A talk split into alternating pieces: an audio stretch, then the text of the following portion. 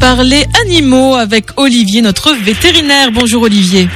Bonjour Vanessa, bonjour à tous. Aujourd'hui, tu nous parles de la toxoplasmose. Alors Olivier, déjà, est-ce que tu peux nous dire, nous rappeler ce que c'est la toxoplasmose? Oui, donc la toxoplasmose, c'est une maladie qui va toucher en particulier le chat, hein, qui est dû à un petit parasite, un petit protozoaire qu'on va appeler Toxoplasma gondii. Ce parasite a la particularité, c'est qu'il peut être transmis à l'homme, hein, c'est ça qui fait un petit peu peur. Il faut savoir du temps, la plupart du temps, il est entre guillemets, il est sans risque hein, pour la santé humaine, sauf chez les femmes enceintes et chez les personnes qui sont immunodéprimées. Chez la femme enceinte, au cours de sa grossesse, ça peut provoquer soit des avortements, soit des malformations au niveau du, du fœtus. Et hum, il faut savoir que le risque hein, pour une femme enceinte de contracter la maladie pendant la grossesse est quand même très très faible.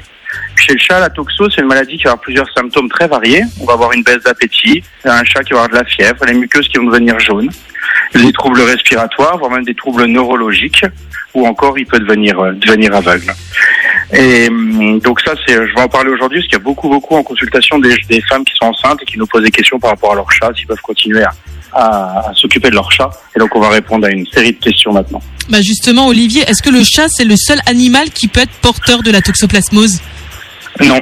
Le chat, c'est l'hôte définitif dans le cycle du parasite, mais il y a de nombreuses hôtes intermédiaires. On va penser à la vache, le mouton, le porc, le chien, les, les oiseaux, les rongeurs, qui eux peuvent héberger le parasite sous forme de kyste dans leurs muscles en fait. Donc le kyste, il est inactif, sauf si bien sûr on mange une viande qui n'est pas assez cuite ou des choses comme ça, et là on peut ingérer le kyste aussi. Donc le chat, il va un vecteur, mais c'est pas le seul. D'accord. Est-ce que le chat c'est la principale source de contamination pour l'homme alors apparemment non. Les... Ça arrive en cinquième place. Donc la première cause, ça va être le manger de la viande peu cuite, hein, ce qu'on vient de dire, donc l'ingestion oui. de kyste. Ensuite euh, les crudités, les légumes qui vont être euh, mal lavés par une terre contaminée dans laquelle le chat aurait pu faire ses, ses besoins.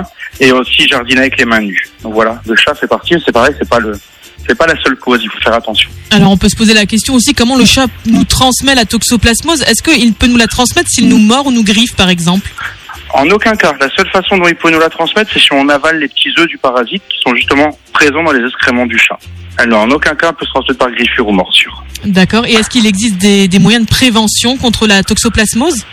Donc, il n'y a pas de vaccin à proprement dit, mais c'est des, me des, mesures de précaution. Hein, donc, si on est des personnes vulnérables, comme on disait tout à l'heure, donc bien laver les fruits et les légumes, bien faire cuire la viande ou alors la congeler pour essayer, justement essayer de détruire les kystes.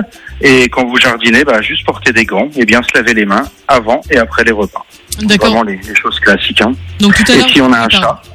Non, non, et donc s'il y a un chat, il faut faire changer la litière par d'autres personnes, donc ça évitera toujours de prendre, de prendre des risques. Sinon, on porte des gants, on nettoie le, le bac à l'eau chaude, et on le fait le bac tous les 24 heures. Tout simplement, c'est que le, les, les œufs dans les selles vont devenir infectants qu'au bout de 24 heures. Donc si vous le faites tous les jours, il n'y a aucun risque.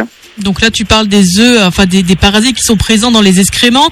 Et combien de temps ça, ré, ça résiste en fait dans le milieu extérieur? Donc on parle de une année. Donc en sachant ah, que dans des conditions humides, hein, ouais, dans la terre, dans l'eau, dans, ou dans les végétaux, ça peut durer un an.